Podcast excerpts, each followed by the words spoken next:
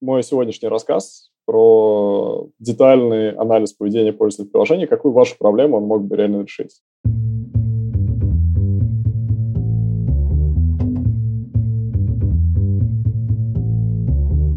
Привет, я Юра Геев, и это 54-й выпуск подкаста Make Sense. Вместе с гостями подкаста мы говорим о том, что играет важную роль при создании и развитии продуктов. Люди, идеи, деньги, инструменты и практики. И сегодня мой собеседник Максим Годзи. Мы поговорим о моделировании пользователей и приложений и об оценке потенциала вносимых изменений. Обсудим, когда полезно попрограммировать, а когда просто использовать Excel – Поговорим о динамике развития приложений и о том, почему некоторые гипотезы нужно проверять заново, даже если вы их уже опровергли. А еще обсудим, почему важно начать делать разметку данных уже сейчас. Подкаст выходит при поддержке Product Sense, конференция о менеджменте продуктов. Следующая конференция пройдет 28 и 29 октября 2019 года в Минске. Максим, привет! Привет! Скажи немного про себя, пожалуйста. Я являюсь основателем проекта Retentioneering. Это такой набор инструментов для продуктовой аналитики, открытый, то есть это методы обработки траекторий пользователей в приложении, или там на веб-сайте и так далее. Доступен, в принципе, всем аналитикам, которые занимаются там продуктовой или маркетинговой аналитикой, и может ими использоваться для целей такого автоматизированного или стандартизированного поиска возможных хаков, да, точек для оптимизации приложения, точек роста и решения задач там, персонализации, предиктивной аналитики и так далее. То есть мы мой бэкграунд, я закончил физфак МГУ, мы сначала делал стартапы в области моделирования белков, потом три с половиной года работал в Америке в лаборатории в университете, где мы занимались математикой для клеточного деления, разрабатывали разные методы моделирования того, что происходит в клетке. И, в общем, в какой-то момент, так как перед этим вот я еще успел поруководить бизнес-инкубатором для IT-проектов, там были у нас достаточно интересные резиденты, включая Speak to It, который потом Google купил этот API проект, и некоторые другие. То есть были мобильные приложения, всякие сервисы. Я как раз искал способ для их моделирования. И поработав в лаборатории в Штатах, в общем, шла в голову идея, какие именно методы можно перенести для того, чтобы применить к моделированию бизнес э, мобильных приложений, веб-приложений и поиску способов их автоматизации. Сначала мы использовали это в э, AppNZR и пытались это применять для того, чтобы улучшать приложение, улучшать онбординг, находить всякие точки роста, создали команду роста в AppNZR. И сейчас мы на основе этого уже делаем более широкие услуги для рынка, то есть мы находим компании в которых есть интересные продуктовые задачи и помогаем ну, решать эти задачи.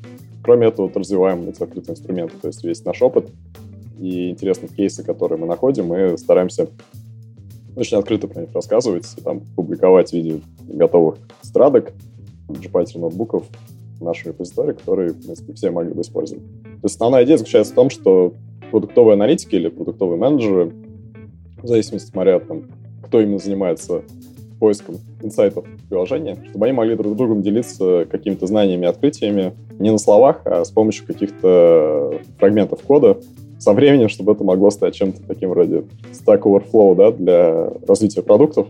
Для этого нужно, чтобы был какой-то стандарт обработки поведения пользователей в приложении. Вот мы пытаемся сделать такой стандарт. То есть, сразу скажу, что если даже кто-то из слушателей захочет анализировать там траектории пользователя да, определенным образом, у него это станет каким-то инструментом, мы были бы рады, если это тоже называлось бы retention потому что мы считаем, что это скорее не продукт да, наш, не название проекта, а это такой набор методов, как, не знаю, там, мат-анализ, да, условно, или там, там марковианы. Вот это примерно retention это какой-то такой подход к обработке поведения пользователей.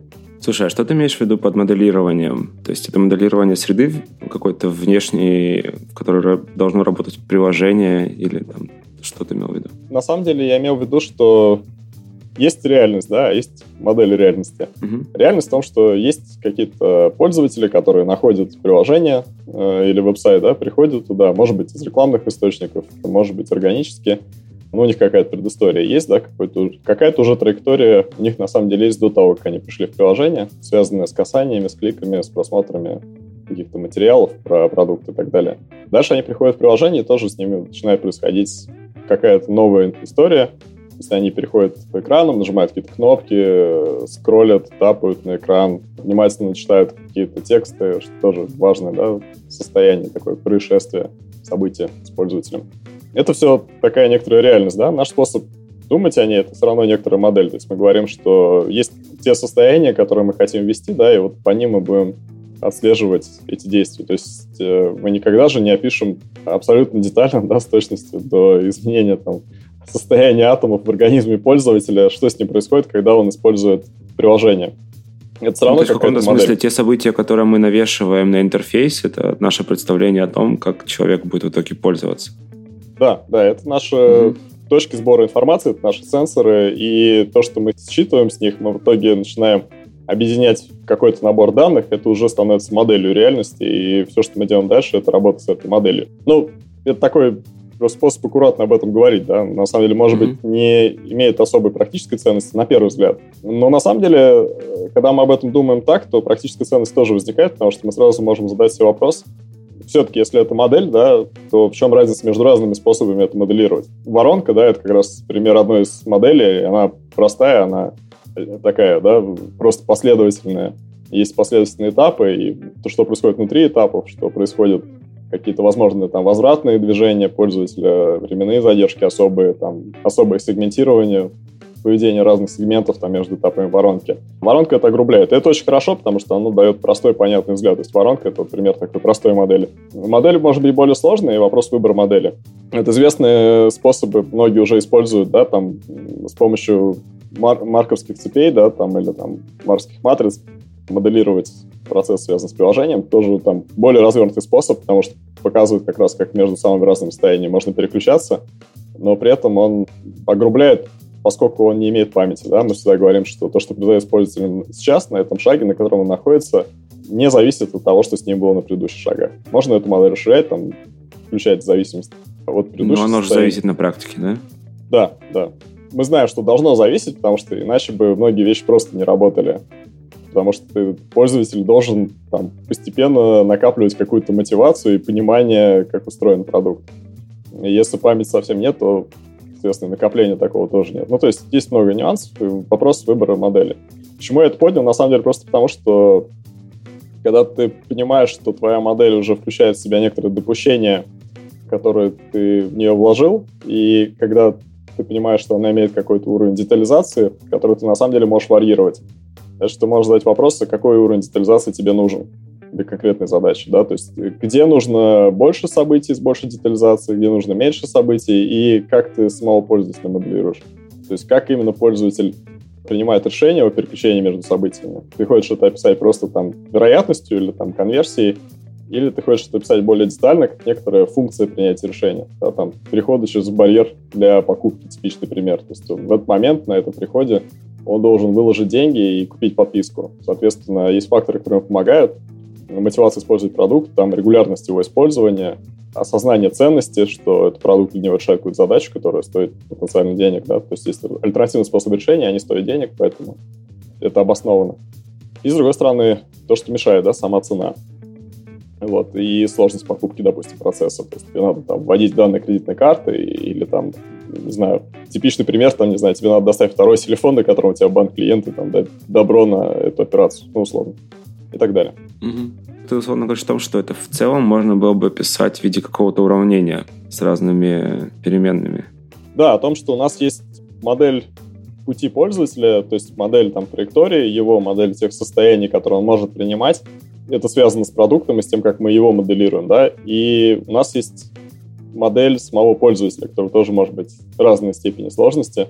Вместе вот эти там две модели, они между собой взаимодействуют, так и рождается то, что мы потом видим в приложении. Но это вот то есть анализ данных, да, анализ там типичный data science, да, это на самом деле построение таких моделей реальности по тем данным, которые есть, и попытка с ними поэкспериментировать, найти из них какие-то инсайты, как их понять. Есть еще то, что может идти дальше, это когда мы уже можем моделировать за пределами этого, да, мы можем проигрывать сценарии альтернативные, которых не существовало в реальности, так как модель уже построена, откалибрована. То есть мы сумели построить какую-то непротиворечивую модель пользователя, которая не противоречит старым данным, которые мы имеем всем, да, накопленным, или их части там наиболее свежей, потому что приложение могло меняться. у нас есть модель самого приложения, вот этих переходов и так далее. Дальше мы можем говорить о том, что мы можем создать агентов, которые отражают поведение пользователей, закидывать их, соответственно, там в разные состояния, в разные источники рекламные, из которых обычно приходят пользователи, и моделировать, как они бы двигались по приложению, да, что при этом происходило бы, уже учитывая, что можем тогда варьировать. То есть можем сказать, окей, здесь мы улучшили экран, и вот здесь конкретно конверсия поднялась. Что будет тогда? Ну, в простых случаях все довольно понятно, можно и в Excel посчитать. В сложных случаях, когда есть какие-то обратные связи, есть какие-то нетривиальные движения или там есть много сегментов с разным поведением, то нужно настроить именно там агенты, которые отражают поведение конкретного сегмента пользователей, понимать, как будут распределяться количество агентов по разным сегментам, как эти сегменты будут взаимодействовать с сменными экранами. В целом, что это дает? Это дает возможность до внедрения изменений, которые нашла аналитика, да, там инсайты, которые нашла такая аналитика, до того, как приложение потратит деньги разработчиков на внедрение этих изменений, можно попробовать проиграть сценарий, там, просимулировать, каким изменением метрик это приведет. Звучит сложно. Ну, типа, кажется, что слишком много параметров, наверное, придется как-то допускать. Ну, в смысле, допущения какие-то делать, нет? Ну, в идеале нет, потому что, да, модель, куда ты внес слишком много параметров необоснованно, то есть у тебя не было, на самом деле, данных для того, чтобы эти параметры определить. Это очень плохая модель. То есть это попытка как бы учесть все в ситуации, когда у тебя нет достаточной информации, чтобы все учесть. Так как в итоге тогда это все обыгрывается? Ну вот условно мы там, ну если я правильно понял, значит, была модель, ну то есть что такое модель, во-первых, да, это просто описание в каком-то смысле реальности приложения, но которое прогнали через алгоритмы машинного обучения, и в итоге пришли к тому, что с достаточной степенью точности эти алгоритмы выдают какой-то результат. Правильно? Это не обязательно даже машинное обучение, на самом деле. Это, это может быть более широкий класс и там механистических моделей, и каких-то совсем простых. Ну, то есть там становление матрицы, которая показывает, с какой вероятностью пользователь данного сегмента переходит между какими экранами, да, вот простой случай, как такое маркетское, например, описание, даже без машинного обучения, то есть это можно просто установить там стандартные, стандартным фитингом, да, там своих экспериментальных данных этой моделью. Okay. Там, то есть это широкая группа, она может быть, это могут быть очень простые, не черные ящики, э, интерпретируемые модели, там, которые насквозь понятны. И математически можно поставить задачу вот проверки, если мы внесли в модель очень много параметров, какие-то из них могут быть не определены нашими экспериментальными данными, то есть данных недостаточно, то есть разных типов данных недостаточно, чтобы эти параметры зафиксировать, да, и там ограничить в какой-то области, где они мы точно знаем, что эти параметры действительно такие у этих пользователей. Вот мы это можем математически проверить и увидеть как раз эти ошибки. Дальше, соответственно, это можно использовать там в этих коридорах, которые определены. Окей, okay, то есть мы выбрали модель, до какой-то степени убедились в ее точности, а потом мы делаем предположение о том, какое, ну, что мы хотим изменить, собственно. И да. на выходе эта модель нам должна предсказать, какой эффект это окажет на приложение с учетом каких-то виртуальных пользователей, условно, типа заливаемых туда. Да. В принципе, это не какая-то там rocket science, на самом деле. Ну, может быть, я, я специально начал с таких сложных вещей, чтобы дальше постепенно это разобрать и упростить по ходу разговора. Но это совсем не rocket science, потому что исторически это уже давно делалось в разных областях. Отличный пример там в экономике, да, когда у тебя есть модели потребителей, да, и они отражают разные сегменты, как раз, например, премиальные, непремиальные сегменты. У тебя у них разные эластичности, то есть э, отношение к э, цене. То есть мы знаем, да, что для каждого человека можно описать какую-то функцию, его поведение в зависимости от э, цены товара. То есть его поведение, в смысле, он покупает или не покупает, в зависимости от цены. Мы говорим, что... Или уменьшается. Угу. И мы говорим, что если там цена растет на скажем, 10%, да, вопрос, насколько изменится спрос на этот товар, насколько изменится вероятность покупки, соответственно, людьми из данного сегмента, который мы описываем. Понятно, что если сегмент премиальный, то у них эта функция выглядит совсем по-другому. Они, может быть, слишком дешевые, наоборот, не будут покупать, да, потом будет расти эта вероятность там, определенном ценовом диапазоне. Ну и опять же, да, если этот продукт начнет стоить там миллионы долларов необоснованно, э, их вероятность покупки тоже начнет стремительно падать и у разных сегментов будет своя такая функция. То есть вот это типичный пример такой модели, которая... А точность? Строится... Точность какая? Ну, зависит от того, на каких данных, да, и для какого масштаба рынка это делается, и насколько рынок имеет устойчивое поведение. это конкретный вопрос, который надо задать в конкретной ситуации. Угу. В пример, там, на, на базе данных Happen Zero, мое подразделение, моя команда, я там руководил машинным обучением и аналитикой. Мы с помощью данных истории перелетов могли какие-то интересные задачи решать для авиационного рынка. И там как раз то есть, описывали модель поведения пользователей, модель поведения пассажиров, как именно они выбирают, куда, чем лететь и так далее. И прогнозная точность, она, правда, очень, очень хорошая. То есть 5%, да, условно, там, предсказания доли рынка, когда ты начинаешь эту модель использовать для симуляции. Смотри, ну, текущий основной элемент такой, но он все равно не очень безболезненный, да, об тестирование. То есть ты пытаешься все равно найти тот вариант, который сработает, но не предсказать, а уже, по сути, на практике его попробовать и понять, какая дача будет. Кажется, что во многом это обусловлено тем, что, ну вот, например, конкретно работа менеджера продукта, это все же ближе к генерации гипотез, а потом валидация их, это уже связано с том, в том числе с э, технической какой-то составляющей. Ну, то есть, скорее всего, вот эти версии А и Б делают уже технические специалисты, а ну, продукт он гипотезу сгенерировал. В случае вот с теми моделями, о, которых ты, о которых ты говоришь, ну, подразумевается все-таки наличие технической компетенции какой-то.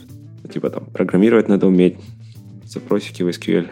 Ну, вот мы пытаемся сделать так, чтобы это было максимально просто. То есть, чтобы не уходило, да, в какое-то хардкорное программирование математику, а чтобы у тебя был набор уже достаточно простых примитивов, да, там простых операций, команд, которые ты можешь применить своим данным. И, с одной стороны, восстановить вот эту модель, узнать, как устроены твои пользователи и как устроено их поведение в приложении. С другой стороны, проиграть сценарий, связанный с этим. То есть прям внутри э, этого инструмента запустить какие-то симуляции, там, сценарный анализ. То есть мы пытаемся сделать, чтобы это было просто именно для того, чтобы... То есть я полностью согласен, что по идее, да, продукт, он находится как бы над этой системой, то есть он не идет, не пачкает руки о разработку в каком-то смысле. Но, с другой стороны, хороший продукт, да, и там вообще оценка работы продукта — это не количество гипотез, которые он выдал, а это их качество, да, то есть это реальное влияние этих инсайтов, которые он нашел на бизнес. То есть ему удалось сделать существенный там аплифт ключевых метрик или не удалось.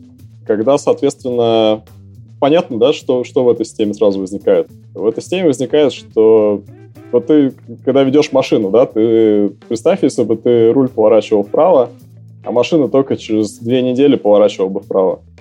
Тебе было бы очень Не тяжело. Прикольно.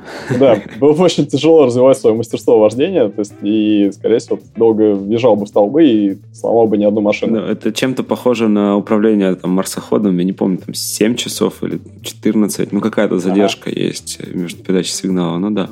Да, и, блин, я думаю, что многие сейчас, потому что я сказал, узнали типичную боль продуктовой аналитики, да, и вообще продукт-менеджмента. Потому что ты нашел крутой инсайт, который в соответствии с данными тем, что у тебя есть, должен работать, да, но, естественно, нет стопроцентной уверенности.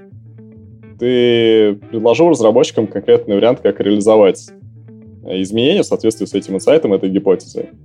Проблема в том, что, во-первых, ты будешь ждать несколько недель как минимум, а то в крупных компаниях несколько месяцев, пока твоя идея перейдет из бэклога разработчиков в реально написанный код и в продакшн. Продакшн я имею в виду на уровне АБ-теста. То есть продакшн в смысле, что будут реальные пользователи, на которых все-таки будет хотя бы в режиме там АБ-теста э, выкачана эта фича для того, чтобы ты мог измерять. А дальше вопрос, сколько ты будешь ждать, пока ты, соответственно, накопишь достаточно данных. Ну, все знают, да, в интернете там полно калькуляторов, которые тебе скажут для... Значимость, да. Да, да, да. Есть ты говоришь, что я хочу там 5% доверительный интервал, и я хочу, соответственно, там ожидаемый аплифт, там, примерно такой, и ты понимаешь, что тебе с твоим трафиком, с твоим объемом пользователей, тебе ждать действительно там, ну, как правило, недели, да? И это при условии, что эта фича затрагивает достаточно многие, ну, большую группу пользователей.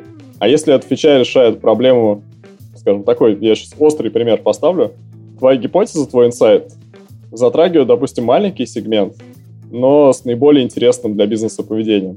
Например, ты нашел там, потенциальную проблему юзабилити, которая только на самых дорогих и новых айфонах. Эти ребята наиболее, там, скажем, платежеспособные и, возможно, наиболее конвертируемые в платные подписки твоего приложения. Но их мало. Соответственно, проверять твою гипотезу ты будешь очень долго, просто потому что доля трафика, которая затрагивает эту гипотезу, она очень маленькая. Вот это такая типичная большая боль. И именно поэтому, если мы рассматриваем бизнес в целом, то с точки зрения бизнеса целесообразно, во-первых, выделять продукту его команду отдельных разработчиков, да, и там аналитиков, которые умеют разрабатывать, умеют писать код, и иметь возможность проигрывать какие-то сценарии до того, как делается внедрение в приложение. Ну, то есть то, что у продукта в распоряжении должны быть какие-то отдельные разработчики, в рамках, допустим, команды роста или выделенное время, выделенные часы разработчиков по тесту его гипотез, это сильно ускоряет развитие приложения. Именно потому, что ты повернул вправо, да, и у тебя хотя бы вот э, не будет несколько недель на ожидание в бэклоге, пока ты не увидишь какой-то хотя бы минимальный эффект от того, что ты сделал. Это важно и для обучения самого продукта. То есть мы развиваемся только тогда, когда есть правильная да, обратная связь, приложенная к нам. То есть мы делаем ошибку, и к нам быстро прилетает, что это ошибка. Мы делаем успешное какое-то действие и достаточно быстро реальность возвращает нам благодарность, да, там, главный эффект. То есть мы видим, что да, это было правильно. Заметный положительный эффект изменений. Это очень учит нас сильно. Если этого нет, если это задержками, то мы как продукт развиваемся очень долго и нестабильно. Насчет модели все же. Можно ее в Excel построить самостоятельно, например? В принципе, да. Но это будет, мне кажется, но... достаточно болезненно. Ну, то есть можно, нет, можно построить в Excel, но для меня, например, было бы труднее. То есть для тех, кто... Те же самые инструменты, да, Python, например, да, они имеют, естественно, какой-то порог входа. Но когда ты вошел, ты начинаешь делать вещи быстрее. Но это все равно как переход там, от кликания мышкой да, к э, коду. То есть тебе надо понять, как ее писать, но потом ты типичные задачи делаешь значительно быстрее. Я когда в лаборатории работал, там многие вещи тоже делали через Excel, какая-то обработка экспериментов. Ну, я до этого уже там активно программировал, естественно, там было много своих проектов и в области там веб-разработки, и в области научного программирования, такого, где там, те же там симуляторы всякие писал, и там оптимизаторы там, белков для суперкомпьютеров. Был самый разный опыт, но конкретно в лаборатории, когда сталкиваешься вот с таким Science, ты тоже там видишь, что люди традиционно, там, другие Science делают кучу вещей в Excel. То есть я сидел, мне было и прям интересно пытаться то же самое сделать там, но тогда на вольфрам математике я активно делал, потому что там хорошо ложилось. В целом, мне кажется, что это имеет смысл просто пытаться типичные задачи, которые сейчас вы делаете там в Excel, пытаться делать как раз можно прям так в интернете и вбивать запрос, да, там, как сделать вот эту задачу там из Excel сделать ее в питоне. Вы увидите, что с помощью там пандаса, как правило, большинство из задач делается значительно быстрее и проще, там, пару строк кода, и у вас он остается, вам потом не надо продолжать это делать в Excel. Вы просто уже запускаете готовый скриптец, и он делает быстро. Слушай, просто Excel а сейчас это там герои, калькуляторы и ну, там PNL всякие, и ну, в том числе, я думаю, какие-то простые модели там, поведение пользователя, что если там цену такую поставим, а что если цену такую поставим. Ну, то есть все это уже так или иначе продуктами было написано и, и используется. Ну, наверное, одна из основных причин это все же потому, что это быстро, это просто, ну и не надо разбираться там с программированием и, и прочими вещами кажется, что все равно тема там, технических навыков, она ну, такая достаточно волнительная. То там, то там в чатах продуктов периодически всплывает то SQL, то Python тот же, то еще что-то. Ну и встает вопрос, блин, а насколько это надо? Не отвлекает ли это от там, самой сути-то? Ну, вообще, да, вообще плохо, если инструмент ради инструмента, да, и ты вместо того, чтобы понимать суть цифр, которые у тебя есть в Excel, просто там занимаешься написанием кода, и тебе вообще не хватает времени больше ни на что, ты там пытаешься что-то изучить и забил на важные там, метрики результатов просто потому, что для тебя они скрылись внутрь кода, а не наглядно в Excel, допустим. То есть тут я должен принять там здесь твою точку зрения, да, там, которую ты понял, а, и сказать, что заменять там тотально Excel просто ради того, что заменить на Python, не имеет смысла. То есть имеет смысл именно их комбинировать как-то, да, то есть ты хочешь дополнительные получить э, дополнительные возможности в виде вот, там, симуляции, там, развернутого, более детального анализа, там имеет смысл задействовать Python. И, как я сказал, там, то есть просто если мы говорим про моделирование, в Excel это будет сделать сильно сложнее. Поэтому Python сэкономит время, в Python это сделать, итоговые результаты можно обратно вывести в Excel. То есть это достаточно легко, да, ты всегда можешь э, Excel импортировать Python, а из Python экспортировать обратно в Excel на каком-то этапе. И в Excel у тебя уже могут быть там финальные какие-то и твои тестируешь таблицы и какие-то графики. И вопрос, на чем ты делаешь, опять-таки, какой-нибудь дашборд с графиками. Может быть, ты там какой-то еще третий инструмент для этого используешь. Окей, okay. а, давай вернемся к ретеншенирингу. У тебя, я точно знаю, есть кейсы того, как это действительно могло помочь, э, точнее, помогло уже. Давай, наверное, поговорим об этом. Где там сам, самый яркий и интересный момент был?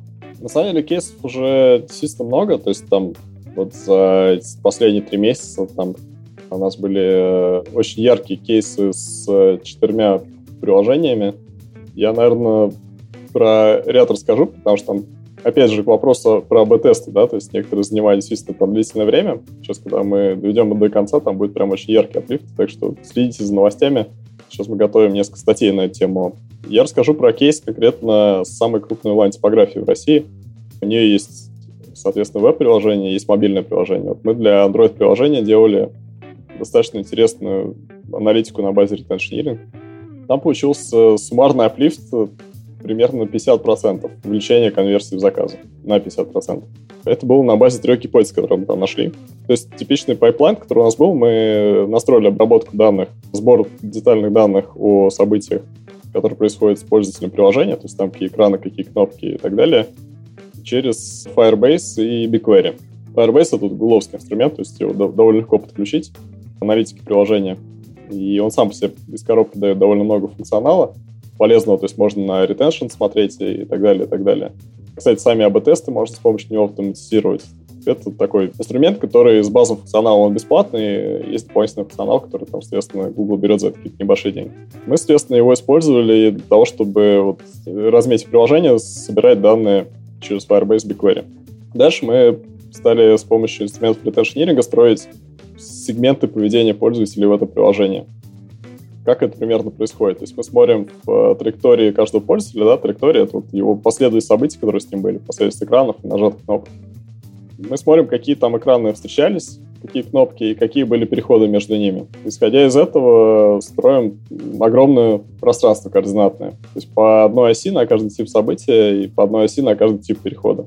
А получается очень такая сложная конструкция, то есть, может быть, сейчас и звучит, да, сложно. Ну, можете примерно... Немножечко. А? Немножечко, да. Ну, давай представим, не знаю, как это можно визуализировать. Это как бассейн с шариками? Ну, примерно, да. Наверное, можно как бассейн с шариками. Есть такой нюанс, мне кажется, в каких-то разделах математики, когда попытка представить, она становится более сложной, чем необходимо. Но я имею в виду, что можно просто думать об этом синтаксически. Ну, какой-то гра... какие-то да. графики, там, какие-то точки. Да, есть, есть как две оси, да, там двумерное пространство, плоскость такая. Есть три оси, это трехмерное, там мы в нем живем, нам просто в нем ориентироваться. Но никто не запрещает добавить еще осей. Представлять себе это в уме не надо, но просто поверьте, что там есть еще перпендикулярные направления, по которым можно откладывать координаты, и точки в них имеют какую-то координату. Вот здесь у нас было, допустим, 100 разных событий могло быть в траекториях тех пользователей, которых мы изучаем, то есть 100 разных экранов кнопок. Вообще встречалось в истории этой группы пользователей. То мы возьмем 100 осей по одной оси на каждое событие. А еще потенциально там граница сверху 100 умножить на 100, да, это число переходов между ними. То есть, когда мы смотрим пары. И получается, что мы где-то там... Это 10 тысяч, да, и где-то 10 тысяч 100 вот осей можно взять. В чем бонус? В таком огромном пространстве, где у тебя очень много осей, у тебя при этом каждая траектория отдельного пользователя — это просто точка есть место какой-то длинной истории событий и там куча информации, там Боже какой мой. момент времени они наступали и так далее. Так. У тебя получается просто точка в этом огромном пространстве. Ну, да, наглядно себе это представить, если вы просто там сядете и подумайте об этом, это не так трудно. То есть тут бонус очень понятно, на самом деле, какой бонус. Ну, это условно, типа, все-все-все-все-все обсчитывается, обсчитывается, обсчитывается. Да. И как-то там, ну, то есть, как если бы мы ставили там точку на двухмерном графике, да. Мы, бы там по x и y ставили точку, только в данном случае это вот 10100 чего-то там. А, то есть вместо x и y, да, 10100, примерно, то есть там x1, x2, x3 и так далее, их там 10100 таких разных иксов, это вот координатное пространство вместо x, y. А точка — это уже просто вот все сложное, там невероятно сложное, длинное, долгое поведение пользователя Давай, приложения. Давайте ответим на главный вопрос. Зачем так? Еще раз. А, просто дальше ты, соответственно, смотришь на точки, а не на огромные массивы Big Data. да, то есть был там, не знаю, 100 тысяч пользователей или там 10 тысяч пользователей с очень разнообразным поведением, очень долгим, там многие дни, и как-то они переходили между экранами и так далее. А тут ты, соответственно, превратил этот длинный массив данных сложных просто в положение точки в каком-то пространстве. Пространство может быть сложное, но тебя, допустим, это уже не волнует, потому что тебя волнует просто относительное положение разных точек. Угу. Можно его потом свернуть, это пространство, обратно в какую-нибудь плоскость компактную, то есть просто плоскость сделать. Свернуть с помощью процедуры, которая, например, с помощью TSNE. TSNE — это такой тип э, превращения огромного многоразмерного пространства в плоскость, при котором сохраняется относительное положение точек. То есть, если у тебя какие-то находились рядом, они останутся рядом. Если какие-то находились очень далеко, они останутся по возможности далеко. Естественно, какую часть информации ты потеряешь, но ты увидишь закономерности. И что ты там видишь? Вот там ты видишь, что точки группируются. То есть у тебя есть траектории, которые хорошие, приводили к положительным действиям, да, там, к заказам, например, или так, к оформлению платной подписки. Э, или к тому, что они, эти пользователи возвращались через две недели. Это было твое условие на то, что это успешная траектория. То есть такое поведение приходило к тому, приводило к тому, что они возвращались. У тебя, соответственно, успешные точки могут образовывать какие-то группы вот на этой плоскости, которую ты получил, и неуспешно образуют какие-то свои группы. Ты можешь посмотреть на характерные различия между ними. Это способ очень быстрого поиска инсайтов, потому что дальше ты говоришь, окей, то, как расположена точка в этой плоскости, это характеристика поведения этого пользователя. Ты для каждого пользователя сразу знаешь, в какую группу он попал и почему и как. И какие группы у тебя вообще бывают, какие разные типы, типы поведения в приложении у тебя бывают. Когда ты дальше, соответственно, посмотрели мы вот для этой крупной онлайн-типографии, для их Android-приложения, посмотрели на то, как ложатся точки с траекториями разных пользователей на эту плоскость, мы увидели, что там выделяются прям такие изолированные кластеры с проблемами. И мы просто стали каждый, ну, взяли три первых попавшихся кластера относительно крупных, стали для каждого смотреть, окей, в чем же эти проблемы? Что именно у них не так? То есть, когда ты уже выделяешь небольшую такую группу, у тебя э, поведение очень однородное, то есть они близким образом используют приложение, и при этом это использование имеет проблему. Там уже ты можешь построить прям детальную карту всех переходов, да, то есть такой красивый граф. Кто-то, наверное, видел из нашей презентации или что-то, он может себе представить, да, это такая схема, где у тебя на огромной карте нарисованы точками разные экраны, там и кнопки приложения, и ты показываешь стрелками переходы между ними. То есть такая визуализация CGM, да, там Customer Journey Map. Ты смотришь на этот граф, и так как это уже для проблемной группы, ты можешь уже потратить немножко времени, очень детально на него посмотреть, и мы там нашли несколько явных проблем. То есть была проблема в том, что для некоторых групп пользователей у них слетал выбор товара. Это было не очевидно, то есть это не отлавливалось в э, тестах, когда делали там э, анализ, соответственно, как работает приложение, там ребята продукты из этого бизнеса. Нет, не могли заметить такую проблему, что человек там приходит, он смотрит огромный каталог, очень много типов продукции печатной есть, там майки, кружки и так далее, он выбирает то, что ему нужно, добавляет это в корзину, ему говорят, для того, чтобы заказать, вам нужно авторизоваться. Он авторизуется, у него, точнее, проходит через регистрацию, потом авторизацию, и у него выбор сбивается. И мы видим там прямо огромную долю пользователей, которые в этот момент просто вообще удаляют приложение. Ну, а кто-то уходит без заказа. То есть есть прям такое разочарование и гнев по отношению к приложению, потому что потрачено время, человек там ну долго да, искал каталог. Да. Он был готов платить. Да, это, это всем обидно. То есть это и пользователю обидно, его время потратили, и бизнесу обидно. И, соответственно, вопрос, что с этим делать. То есть сразу понятно, что ну, первый фикс, да, нужно починить, чтобы не сбивалось содержимое корзины, когда проходит регистрация. Второй вопрос, нужна ли вообще регистрация, можно как-то упростить этот процесс, чтобы лишних барьеров не создавать. Вот. Третье, если мы видим, что человек, а мы видим, сколько времени, как долго, там, как сложно он навигировал в каталоге, надо сделать каталог проще. И вот тут, кстати, к вопросу про АБ-тесты и про зависимость от труда разработчиков, которые всегда перегружены, сказать, что, окей, ребят, нужно переделать классификатор, сделать классификатор для каталога, это можно, но это очень долго будет. Можно при этом, пока делать классификатор, сделать какое-то быстрое решение на основе такой же аналитики, да, сразу сказать, окей, давайте низкоконверсионную часть продуктов с каталога вообще уберем. Но она очень низкоконверсионная, да, может быть, при этом, ну, правда, надо учитывать с весом того, сколько зарабатывает приложение. Может быть, там конверсия очень низкая, но при этом очень хороший средний чек, да, по этим товарам. Но можно всегда построить правильно распределение, гистограмму, да, где мы отсечем те товары, которые бизнес value имеют очень низкий, у нас число товаров в каталоге упадет, по нему будет гораздо проще ходить и находить то, что нужно. Но это у многих такая проблема может быть, да, что перегруженные каталоги, перегруженные страницы с ассортиментами товаров, и пользователи mm-hmm. просто отвлекаются от того, куда должны попасть. Окей, okay. ну то есть общая идея это как раз избавление от иллюзии о том, как именно люди пользуются приложением, плюс, в принципе, вот как ты назвал красиво, я уже забыл. Короче, группировка. Да. Людей с похожим поведением. Да. да. Слушай, это очень круто.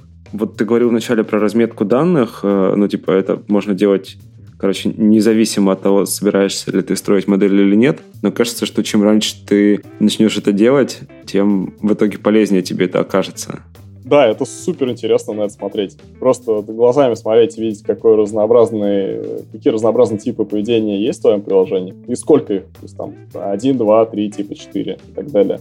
И сразу скажу, что еще интересно смотреть в разрезе. Ты же можешь всегда оставить для, для вот этой карты, да, для этой обработки, оставить только данные первой сессии, да, или там оставить только данные последней сессии, наоборот. Когда в итоге там, ну, у тебя интернет-магазин, да, и ты взял там последнюю сессию, когда в итоге была покупка, нет, и ты посмотрел, как это выглядит.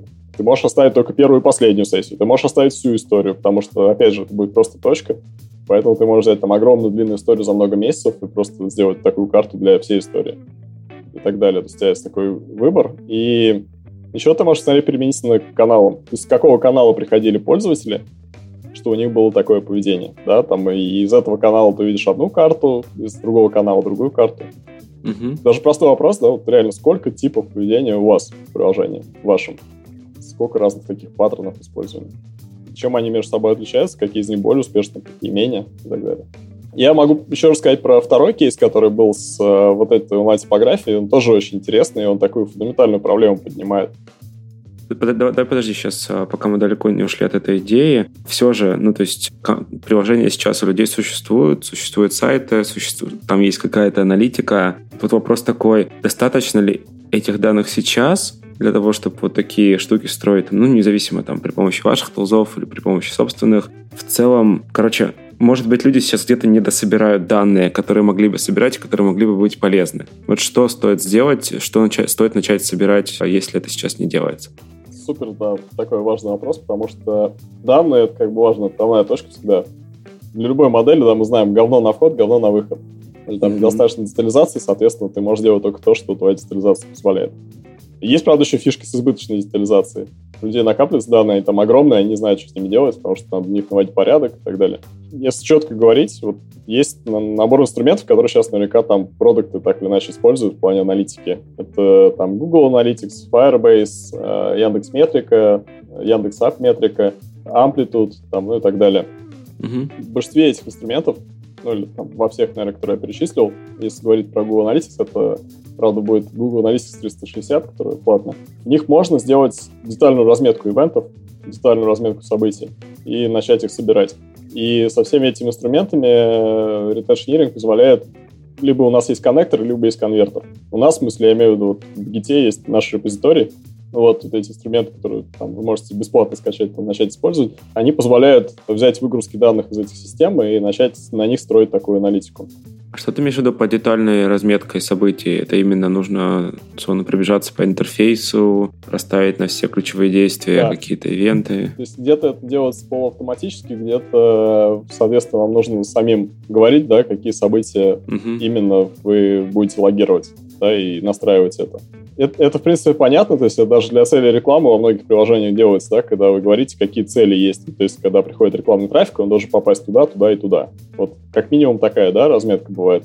Базовая разметка, что просто был вход человека в приложение, и потом вот он из него через какое-то время вышел.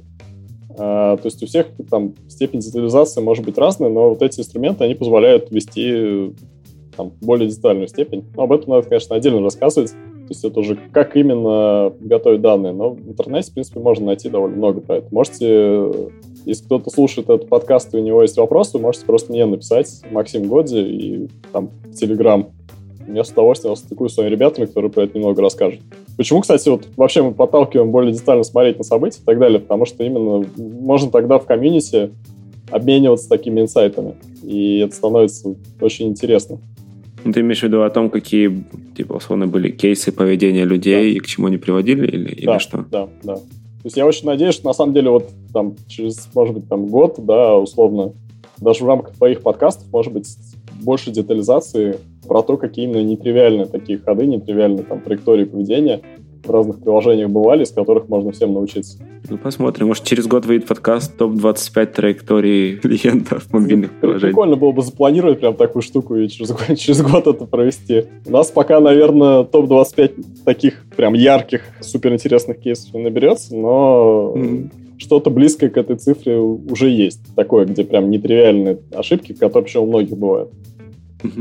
Окей, ты хотел про второй кейс рассказать завершая про сбор данных, то есть, конечно, чем mm-hmm. раньше вы начнете, тем лучше, но нужно, в общем, делать все это аккуратно. То есть не пытаться сразу, наоборот, супер детально все разметить. Есть там два принципиальных подхода, да, вы можете сами сесть, подумать своей командой, то есть там продукт, может быть, дизайнер, там UX, там UI, еще кто-то из команды, кто занимался изначально проектированием экранов, кнопок приложения, да, и там разработчики фронта, вы можете сесть вместе командой и посмотреть, какие действительно все-таки точки вы хотели бы размещать, какие именно там действия приложения для вас наиболее значимый смысл могут иметь, и поставить задачу разметки сбора данных по ним. Второй маргинальный вариант, вы можете просто вообще все кнопки начать собирать. Нажать вообще на любую кнопку, да, переход между любыми экранами. Оба варианта более-менее нормальные. И, как правило, вот этот период наладки сбора, то есть его тоже надо тестировать, что то, что вы планировали собирать, правда собирается, он довольно долгий этап. То есть вот в этом онлайн-типографии, возвращаясь да, к их кейсам, то есть там два месяца делалась наладка сбора данных, там, разметка данных, проверка и так далее. И только потом можно было уже делать нормальную аналитику, но при этом вот то, что мы делали в плане ретеншниринг, мы сделали за два дня там. То есть все вот эти основные аплифты, которые рассказывают, было буквально два дня анализа. Два месяца была наладка сбора данных. Есть ошибки на этом пути, то есть э, ошибки на сбор данных, которые надо выверять. Это можно делать с помощью самих вот инструментов, типа, опять же, там, Firebase или там метрики и так далее, когда вы смотрите, нет ли противоречий со здравым смыслом например, в той же онлайн-типографии, то есть были ситуации, когда какие-то данные, часть размещалась, часть нет. То есть, например, покупка там по части продуктам эти данные размещались и были видны, по части нет. То есть это тонкий процесс. Ну, окей, чтобы не уходить в детали, второй кейс типографии был такой, что мы стали смотреть, опять же, на кластер, который не покупают, и сопоставлять его с не делают заказы в приложении, сопоставлять их поведение с кластером, который делает заказы. У нас есть такой инструмент, который строит матрицу, она подсвечивает разность поведения двух групп. То есть на каком этапе, на какой на каком шаге действий в приложении наиболее значимо две аудитории расходились в своих действиях в тех событиях, которых у них были. И мы увидели там, что очень значимый вклад в различие дает именно этап онбординга. То есть самый стартовый этап приложения, где была мотивация, чем это приложение полезно и почему. Вот. Это, в принципе, идея такая, что, типа, если на этапе анбординга не зацепил человека, то, в принципе, скорее всего, он его просто удалит. Это да, но там было значительно интереснее, на самом деле. Там мы увидели, что и те, и другие... То есть мы сравнивали две группы пользователей, они обе провели в приложении достаточно много времени. То есть их в целом приложение зацепило. Но при этом одни в итоге заказали, другие нет, и при этом разница между ними онбординг. Понимаешь, да? Тут тонкая фишка. То есть онбординг как онбординг, то есть э, замотивировать пользователя остаться в приложении, э, он сработал. А вот при этом заказывал в итоге человек или нет, существенно определялось тем, что он видел на онбординге. Понимаешь, да, примерно? Интересно. Так, а в чем была разница? То есть это, давайте аналогию такую приведем, чтобы было понятно. Вот э, университет, допустим, да, у тебя онбординг, это, скажем, э, день открытых дверей для абитуриентов, где ты рассказываешь, чем твой университет лучше других. И ты кого-то э, на этом этапе уже мог потерять тем, что ты сделал плохой день открытых дверей, не заинтересовал абитуриент. Ну, преподаватель кричал на студентов. На, на открытых дверей, да, это оригинальный вариант такой, э, да. Перепутал экзамен с днем открытых дверей и поставил да. абитуриента двойки и выгнал. Или просто повелся как неадекват, да, ну и так далее. Это понятный вариант, онбординг не отработал, ну, тривиальный кейс, надо улучшать онбординг. Мы же там увидели другой сценарий. Мы увидели, что опять же, в аналогии Дня открытых дверей, был День открытых дверей, мы рассмотрели две группы пользователей, которые отучились там условно до конца, да, все пять лет. При этом одни закончили с красным дипломом, другие закончили там не с красным дипломом или в итоге на пятом курсе отвалились. И когда мы посмотрели, почему, то мы увидели, что самый значимый вклад в различие этих двух групп дает именно день открытых дверей. Вот, вот примерно такая аналогия. То есть то, насколько замотивировали абитуриентов на дне открытых дверей, влияло на то, что с ними будет не на первом-втором курсе, а там, на пятом. Вот такая, ну, реально рабочая аналогия с тем, что мы там увидели. И мы поняли, что то, что пользователь видит на онбординге, то есть не вопрос именно наличия онбординга, а что он видит на онбординге, и он там проводил несколько шагов, а, влияет на то, будет в итоге конце этой длинной траектории заказ или нет. То есть, понятно, тех, кто не заказывает, траектория в целом могла быть чуть короче, но она не, не вырождалась до того, что они с онбординга ушли. Они все равно попадали в приложение, но не заказывали. Мы посмотрели также и прям же оттуда же нашли другие маркеры, то есть другие некоторые функционалы приложения, которые были связаны с как различающий фактор между группой, которая так заказывает или нет. Это в основном там были всякие инструменты проектирования дизайна того, что ты хочешь печатать. Ну, или, точнее, просто тулов, настройки, да, там выбора продукции и так далее. И к чему мы пришли? Мы сказали, ребят, надо делать онбординг другим, надо там подсветить вот эти функции и постараться, в общем, максимально потратить время и усилия, чтобы сделать качественный онбординг, потому что это будет приводить к тому, что та группа, которая в итоге проходила почти до конца, но не заказывала, она, скорее всего, начнет заказывать именно из-за того, что различающим фактором был онбординг. Короче, день открытых дверей надо делать еще более убедительным и акцентировать там внимание именно на том, что будет на пятом курсе. Типа, что, ребят, там будет очень интересно, и вот когда вы дойдете до четвертого курса, там надо будет выбрать правильно научного руководителя, кафедру и там заняться наукой, тогда у вас будет красный диплом, и все будет круто. Ну, условно. Круто. Вот. Круто. Фишка в том, что команда, которая занималась развитием приложения, она тоже была сильная. То есть это не то, что мы, там, не знаю, пришли с улицы, всех научили. Мы никогда так не делаем. То есть у нас априори здравый смысл говорит нам о том, что когда мы кому-то приходим, мы знаем, что ребята, которые там находятся в э, этой компании, они лучше знают свое приложение, чем мы. Это факт. То есть мы просто... Э, у нас инструмент есть. И ребята, они там пробовали несколько месяцев назад играться с онбордингом. Они пробовали, они увидели, что это ни к чему не приводит. То есть изменения онбординга не давали никакой значимой разницы там, в бизнес-метриках. А мы, наоборот, говорим, ребят, нет, мы сейчас видим из данных, что это будет давать. И они так, скрипя зубами, согласились провести тест, и там получился существенный эффект. То есть там было плюс 18% конверсии заказа чисто с uh, вот этой гипотезой про онбординг. Слушай, ну ты сейчас говоришь о том, что вы сформулировали гипотезу на основе цифр в каком-то смысле? Или на основе того ну, поведения, которое вы нашли увидели? инсайт из данных, да. То есть чисто вот данные про различия групп, которые в итоге в конце заказывают, не заказывают, сказали, что именно онбординг будет определять различия поведения этих групп.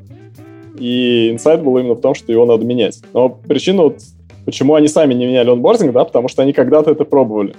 Они пробовали, это не дало результаты, это закрепилось у них в голове. Люди так устроены, это такая психология людей. Ты попробовал один раз, ты получил какой-то эффект, и ты знаешь, что это не работает. Ну, кстати, тоже, да, аналогия очень понятная. Багаж такой знаний, да. Да, аналогия очень понятная. То есть, представьте, вы там пытались познакомиться с девушкой на улице, и она очень жестко вас отшила, да, то есть там прям совсем маргинально. А это было ваше там первое знакомство, да, и, условно, там первая попытка. И вы поняли, что похоже знакомства на улицах не работают. То есть насколько трудно будет снова это попробовать. То есть уже значительно будет трудно, и вы будете понимать, что это не совсем так, как вы ожидали. Но в то же время эта ситуация меняется. А в то же время ситуация меняется, да, и вы могли измениться. Mm-hmm. не знаю, вам было тогда 16, у вас были там брекеты и прыщи, а сейчас вы там, не знаю, там роскошный красавец, вам 45, у вас успешный бизнес и так далее. То есть разница могла стать существенна, но внутри вашего восприятия у вас есть какие-то старые опыты, от которых очень трудно отказаться. И здесь, в принципе, то же самое. Но возвращаясь, собственно, к тематике с продуктовой, в какой-то момент вы что-то попробовали, это не сработало, ни в коем случае это не значит, что это потом не сработает. Потому что ваше приложение — это живая динамическая система, она меняется. То есть у вас меняется немножко структура сегментов приходящих пользователей, да? То есть у вас есть разные пользователи из разных каналов, они приходят, и два месяца назад они могли быть чуть-чуть другими. В результате сезона, в результате изменения рекламных кампаний и так далее. Это про пользователей. И, кстати, старые тоже пользователи могли, те, кто регулярно к вам приходят, могли уже чему-то научиться, могли глубже там, понять ваше приложение и тоже будет чуть по-другому действовать. Само приложение меняется, то есть вы закрывали какие-то другие баги, вы делали улучшения в других местах. Все это приводит к тому, что когда где-то приложение меняется, то вот эти узкие места, да, ботлнеки, они перемещаются по приложению. То есть то, что вчера было главным ограничивающим фактором, главной проблемой, если она закрылась, теперь есть какая-то новая главная проблема. Поэтому с точки зрения, ну там, такого адекватного взгляда, объективного на эту ситуацию, если несколько месяцев назад или там полгода вы что-то пробовали, это не сработало, это не значит, что это не сработает сейчас. Поэтому надо смотреть именно на данные, да, не на ваш опыт, как ни странно. Ваш опыт может быть ошибочный. Данные, если их просто трезво и непредвзято интерпретировать, они могут вам подсказать, где сейчас находятся узкие места и куда надо смотреть. Слушай, интересно насчет данных, но вот эти броские словосочетания data-driven, которые сейчас люди пытаются заменить на data-informed. какой бы категории ты отнес вот retentioneering tools? Вот это скорее что? Третье что-то, может быть. Хороший вопрос. Ну, наверное, это data-driven, да. То есть там наши пайплайны, они отталкиваются от данных. Всегда, всегда конечно, все равно важно, кто это использует. То есть мы как раз Одна, один из способов сделать retentioneering — это сделать какие-то предзаготовленные наборы пайплайнов продуктовой аналитики, которые работают, да, то есть там прям последовательность обработки от сырых данных до места, где должны возникать инсайты, как то, что я привел, да, там матрица, где подсвечено, где именно было различие тех, кто заказывает или не заказывает, или там карты с траекториями, где вы видите, естественно, точки там хороших, плохих траекторий и так далее, и так далее. То есть сделать так, чтобы просто не, не предвзято там могли запустить какой-то протокол обработки и получить на выходе что-то прям максимально близкое к инсайту. Но в итоге, соответственно, все равно человек, там, продукт или там продуктовый аналитик, они на основании данных, да, могут понять, что они... Они же принимают решения какие-то, гипотезы. Круто. Давай, наверное, мы сейчас попробуем, ты попробуешь сформулировать какую-то идею, которая поможет людям, не знаю, сделать следующий шаг в работе над, над аналитикой мобильных приложений, наверное. Ну, я бы начал действительно более детально собирать данные про поведение. Вообще бы задумался об этом. То есть, что может быть с постановки задачи, конечно, логично начинать. То есть у вас наверняка есть какая-то боль, какая-то проблема, которую вы сейчас решаете в вашем приложении. То есть я бы подумал, мой сегодняшний рассказ про вот, детальный анализ поведения пользователя приложения, какую вашу проблему он мог бы реально решить из текущих, о которых у вас болит голова. Может быть, даже сама идея подумать об этом, она вам принесет какой-то взгляд со стороны, да, новый ракурс. И попробуйте, правда, разметить данные. Как ни странно, разметка данных приведет к тому, что вы лучше узнаете свое приложение. Также я бы попробовал, если вы там руководите продуктом, да, или там, опять же, там, продукт оунер продукт менеджер в вашем бизнесе, попробуйте наладить более тесный контакт с э, разработчиками. Если у вас нет аналитика, попробуйте найти аналитика, не знаю, на аутсорсе или еще как-нибудь. Просто для того, чтобы снизить расстояние между вами и реальными данными, да, реальными данными о поведениях ваших пользователей. Потому что оно самое, может быть, самым информативным. Ну, по крайней мере, так наш опыт показывает. Вот, как вы видите, то есть там бесплатных интересных инструментов теперь становится все больше, их много, возможностей много. Я не единственный, кто про это рассказывает. Знаете, что там Паша Левчук сейчас очень активно тоже и очень классно рассказывает про то, как уходить от э, ворона графом, и у него ракурс совсем другой, чем у нас, потому что он рассказывает об этом применительно к R, да, и там мы такие питонисты.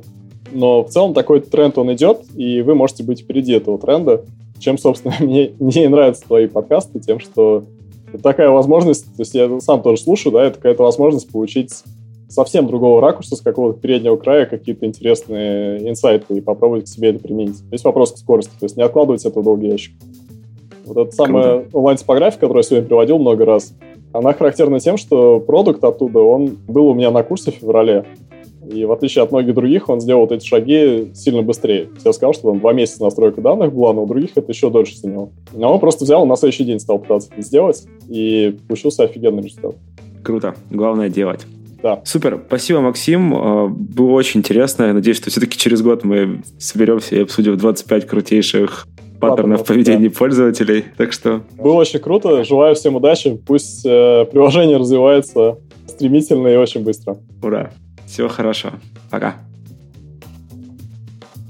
Итак, в этом выпуске подкаста Make Sense вместе с Максимом Годзи мы поговорили о моделировании пользователей приложений и об оценке потенциала вносимых изменений. Обсудили, когда полезно попрограммировать, а когда использовать Excel. Поговорили о динамике развития приложений и о том, почему некоторые гипотезы нужно проверять заново, даже если вы уже когда-то их опровергли. А еще обсудили, почему важно начать делать разметку данных уже сейчас – Подкаст выходит при поддержке Product Sense, конференции о менеджменте продуктов. Следующая конференция пройдет 28 и 29 октября 2019 года в Минске. Это был 54 выпуск подкаста Make Sense и его ведущий Юра Агеев. Подписывайтесь, ставьте лайки и присылайте обратную связь. Спасибо, что были с нами. До следующего выпуска. Пока.